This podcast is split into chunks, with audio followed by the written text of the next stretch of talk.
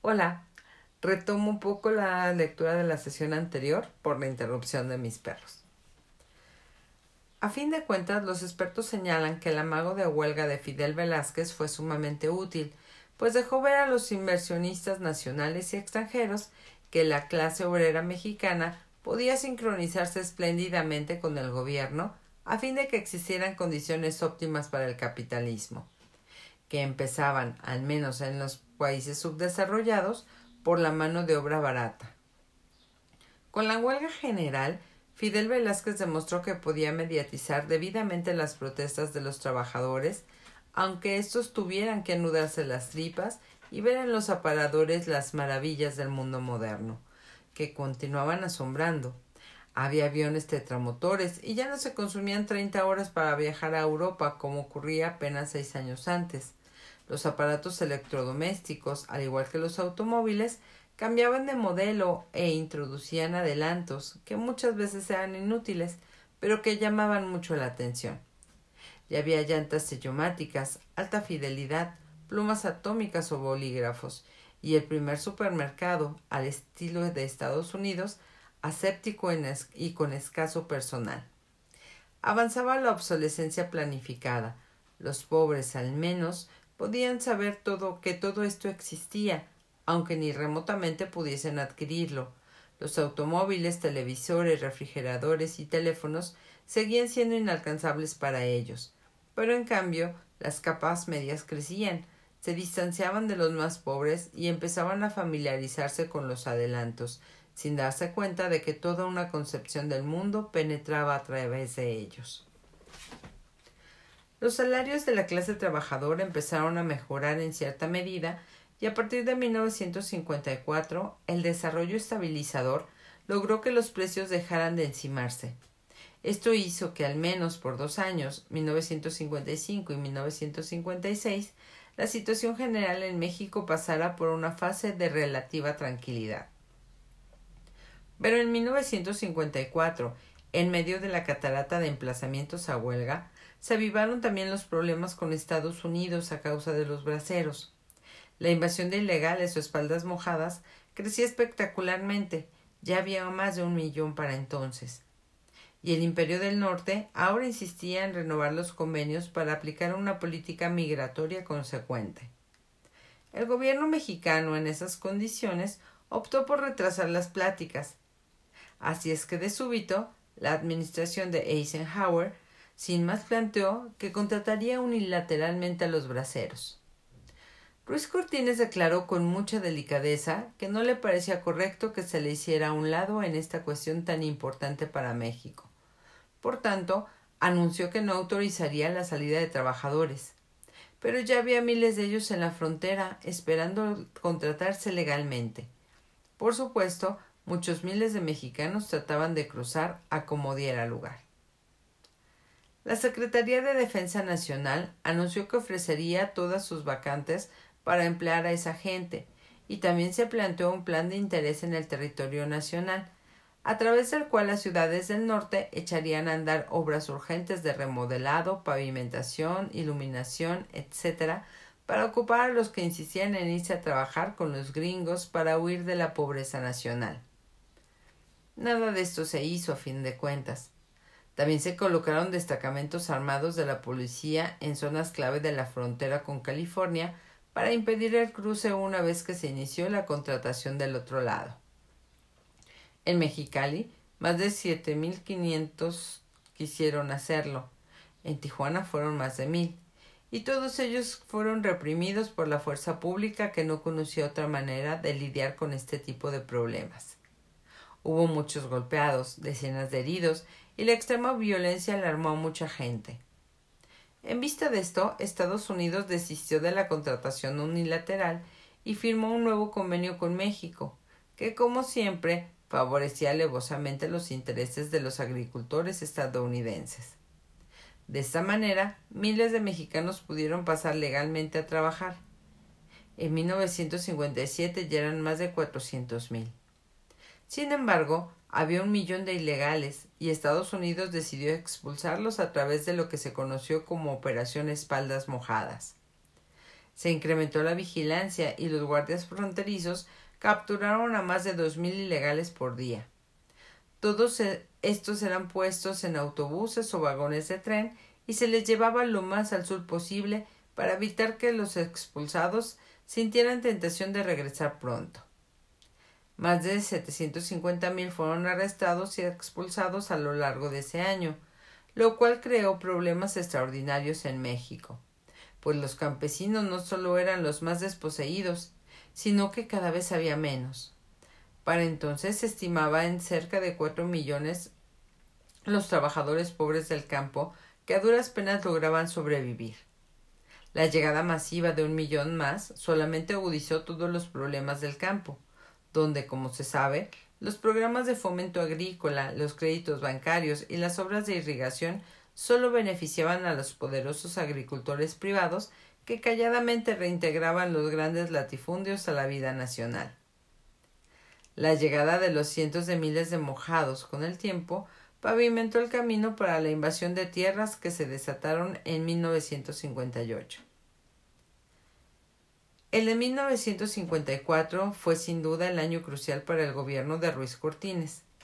En mayo Estados Unidos decidió acabar con el problema de Guatemala, que en realidad no existía, o al menos en la proporción paranoica con lo que los anticomunistas estadounidenses lo planteaban.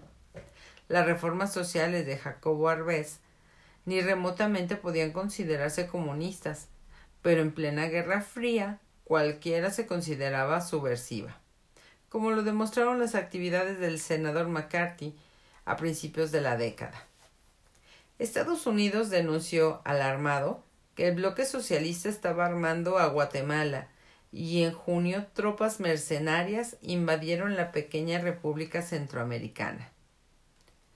Los izquierdistas mexicanos, que después de la acción de la Santa Madriza, patrona de los granaderos, se hallaban francamente escamados ante el abuso de poderío y la franca intervención de Estados Unidos en lo que consideraba su traspatio, formaron la Sociedad de Amigos de Guatemala, publicaron desplegados de protesta y marcharon por las calles en apoyo al gobierno de Arbenz.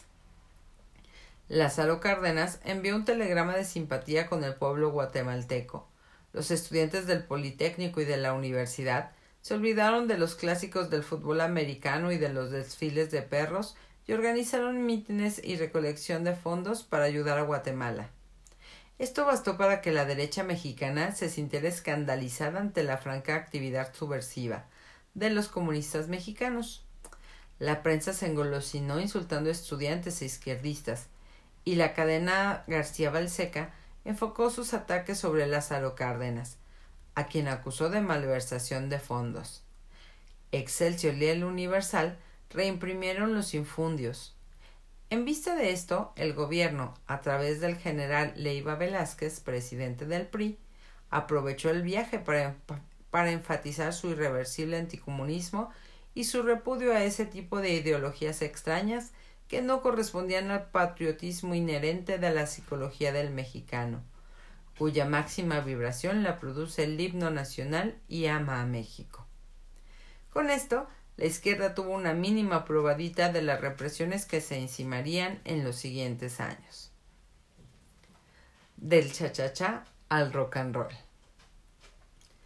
A fines de 1952, Salvador Nomo, no Nomo, otra vez, Novo, inauguró su teatro de la capilla, ubicado en Coyacán donde además del foro para experimentación escénica, el maestro de maestros después ofreció las maravillas de su condición de cocinero en un restaurante que servía el filete la pimienta y las sopas que Novo hacía con sus propias manecitas.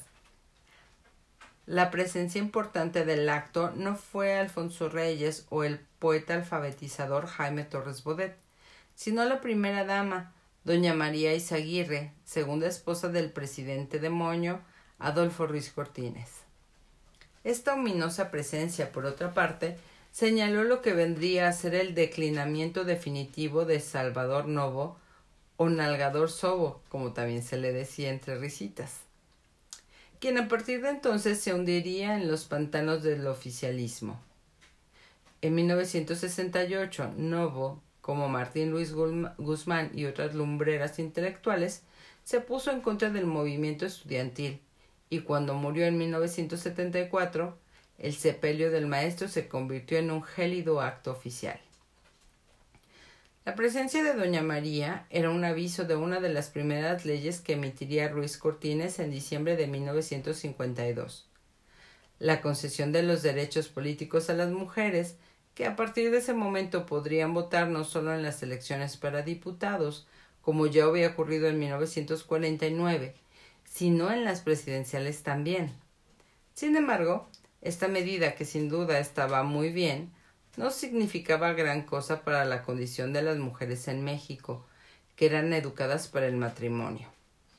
Por supuesto, muchas de ellas cursaban ya estudios universitarios, pero la mayoría de estudiar se preparaban para la carrera comercial y podían aspirar a la, a la maravilla de ser secretarias ejecutivas o parlamentarias. Otras, a quienes no le atraía el gran futuro de ser secres, estudiaban para educadoras o incluso para maestras. Es claro que numerosas mujeres tenían gustos e inclinaciones por la vida familiar, que por supuesto siempre ha sido y será, será vital para la buena salud de la sociedad. Pero aquellas que albergaban inquietudes profesionales o ejecutivas se enfrentaban ante un medio social que desalentaba e incluso reprimía a quienes pretendían violentar las funciones tradicionales de los sexos. Las mujeres a la iglesia, la cocina y los niños, como decían los machos alemanes.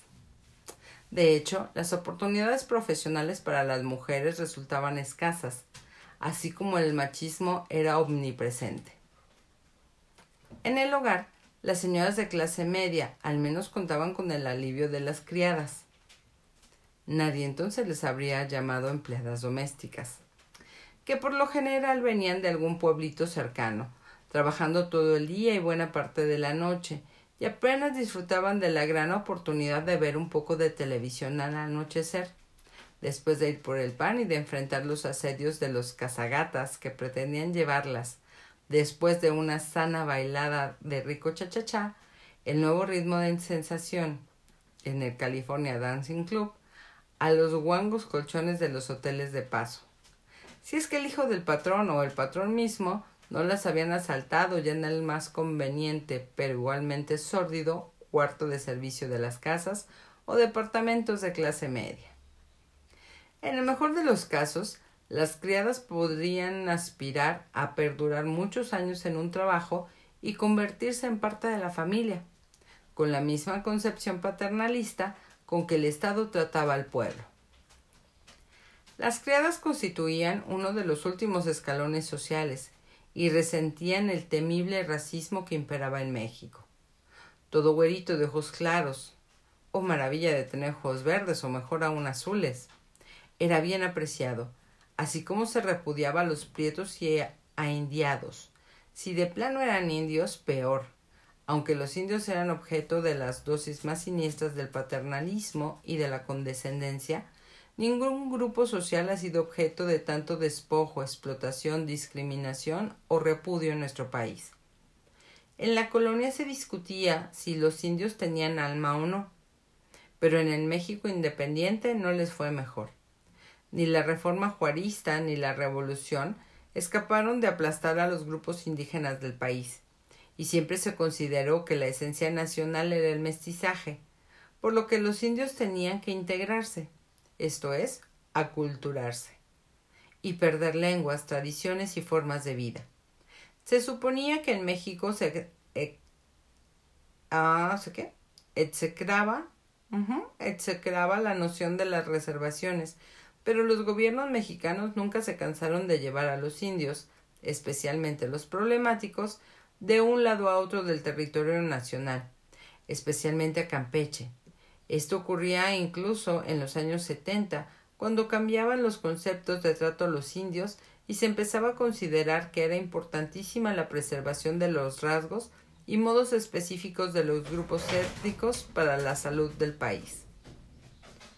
Pero a principios de los años 50, el indio solo era bueno para explotársele y para despojarle un poco lo poco que tenía de beneficio. otra vez de los agricultores privados.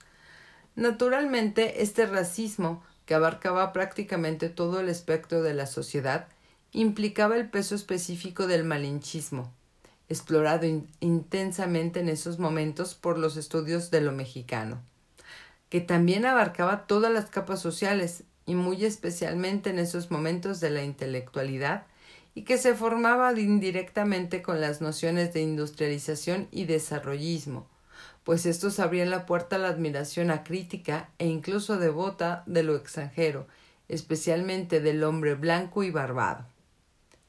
Al racismo y al malinchismo se debe integrar el clasismo, igualmente incrementado por el vuelo capitalista del país, que en esos momentos empezaba a llegar a las delicadas, a las delicias del país monopolista de Estado. La sociedad marcada con clara la distancia. Ah, voy de nuevo. La sociedad marcaba con claridad las distancias entre los que no eran iguales. Importaba mucho entonces la diferencia entre la gente decente, de buen nacer, y la pelusa, los pelados incultos, ignorantes y mugrosos. Del jodido se esperaba autohumillación constante, docilidad y, de ser posible, adulación. Mientras más arriba en la escala social más natural y lógica resultaba la arrogancia, el desprecio y el despotismo hacia los de abajo, quienes, por otra parte, estaban perfectamente de acuerdo con ese trato, después de siglos de enajenación. Los pobres enseñaban a sus hijos a ser dóciles y respetuosos de la clase media o de la alta. Como les llamaban García Vargas, a quien, por cierto, ya había salido de Pepín y editaba La familia Burrón en la cadena García Balseca. Si algún jodido miserable quería trepar en las jerarquías y llegar a lo más alto, tenía que ponerse muy listo, trabajar duro para el jefe, otorgarle toda su lealtad, adivinar lo que él quería y adelantarse de ser posible, averiguar los puntos débiles del patrón y compensarlo mediante severas dosis de halagos y servilismo, especialmente cuando se acercaba el momento de ascender. Había que conocer los gustos del jefe y compartirlos, aunque en lo interno causaran repugnancia. Se debía llamar la atención, pero no demasiado. El que se mueve no sale en la foto. No presionar a no ser que el jefe fuera presionable, ya que el equipo superior había que formar un grupo. A ver, voy de nuevo ya que en el equipo superior había que formar un grupo o establecer el, o fortalecer el ya existente, establecer una red de relaciones y posibles alianzas, y por supuesto, estorbar al máximo, o de plano, sacar de la jugada a todo aquel que también hiciera su luchita por trepar hasta arriba. En todo caso había que ser consciente de que el jefe tomaba la gran decisión, y que a él se debía llenar de elogios. Cualquier parecido con la manera como los secretarios de Estado luchaban por obtener la primera legislatura es pura coincidencia, o prueba de que el sistema se reflejaba en todos los aspectos de la vida nacional. En los años 50 la atmósfera moral no era muy aireada, que digamos. Los prejuicios y convencionales, convenciones, ah, ah, ah, sí, convenciones sociales eran casi inexpurgables. Las costumbres eran cada vez más rígidas y formales, y aunque aún todo era, todo era muy inconsciente, las jerarquías, los autoritarismos iban de la mano en toda la sociedad mexicana. Se mantenían imbatibles las nociones machismas de virginidad y sumisión de la mujer, y del escarnio al homosexual, pues el sexismo imperante, también inconsciente, era total. El sexo era absoluto tabú, y quienes tenían preferencias sexuales no ortodoxas tenían que conformar un submundo clandestino y ciertamente peligroso. Esta moralidad se incrementó en los primeros años del ruiscortinismo, cuando hizo su aparición el inefable y ocasional comic relief del sistema, del sistema Ernesto Uruchurtu, regente de la capital, quien aplicó a su modo la política del contraste, ya que el alemanismo implicó, implicó el esplendor de la vida nocturna con sus exóticas y sus aventuras etílicas, Uruchurtu con todo y las U's de su nombre se encargó de frustrar a los pachangueros, Dispuso que los clubes nocturnos se cerraran a la una de la mañana y clausuró los lugares de escándalo, aunque para nada se metió con el legendario burdel de la bandida, Graciela Olmos, donde se reunía la plana mayor de los políticos a darle al whisky a las muchachonas y a oír los corridos braveros y léperos con la banda que, ah, ah, que la bandida beneficiaba a sus cuates y con los que despotricaba contra los enemigos de sus amigos. Muchos de los políticos alemanistas que se fueron a la banca allí encontraron el sitio adecuado para chillar sus desventuras al compás de los versos de la bandida, autora, por cierto, del corrido Siete leguas. La censura no pasaba por la casa de doña Graciela, pero era omnipresente en el cine, el teatro, la televisión y las publicaciones.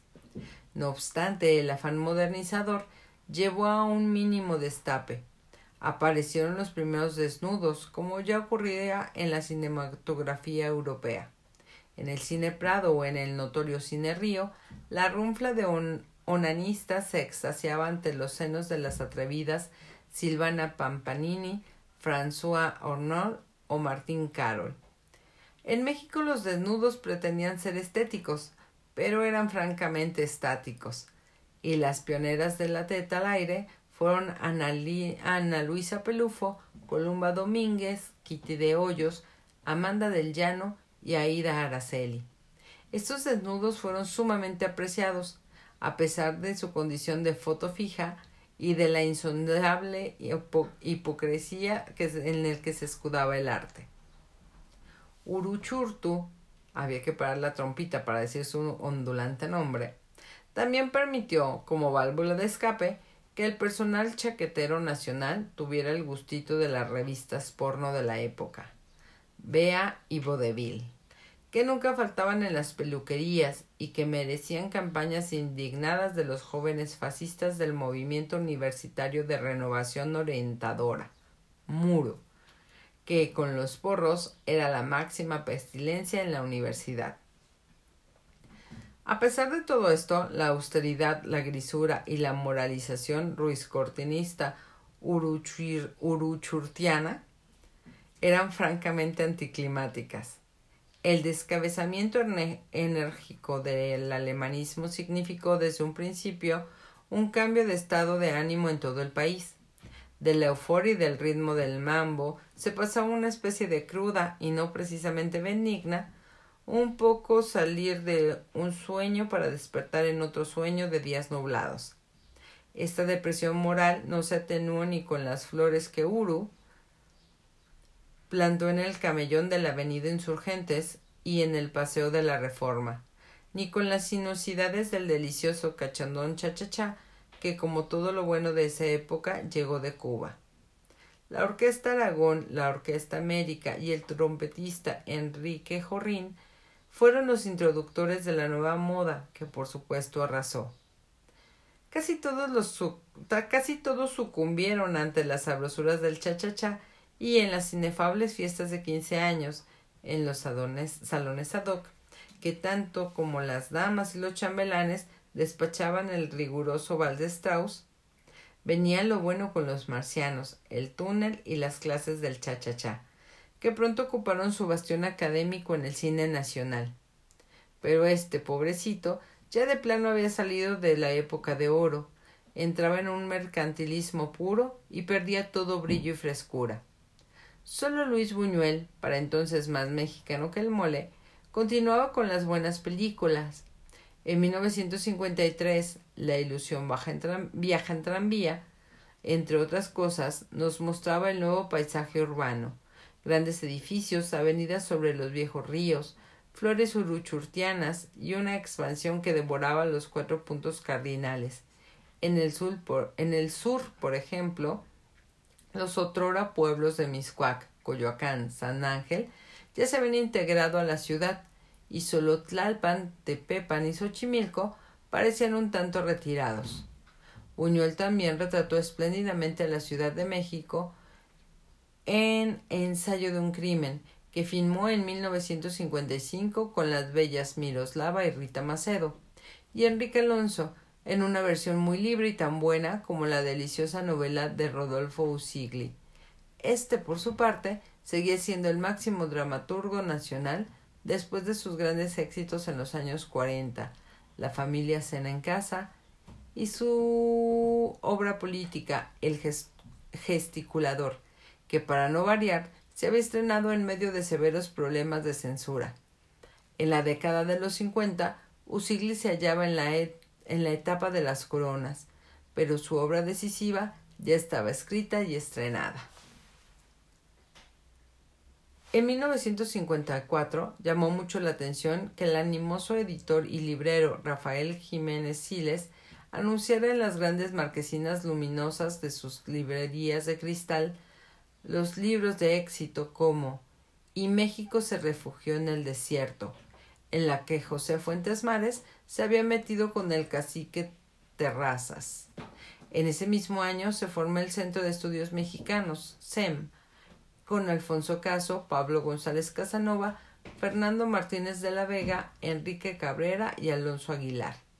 El se, se proponía estudios de alto nivel sobre los problemas nacionales y uno de los primeros grandes temas fue el análisis de las inversiones extranjeras en México. Hasta aquí dejamos nuestro capítulo. Bye.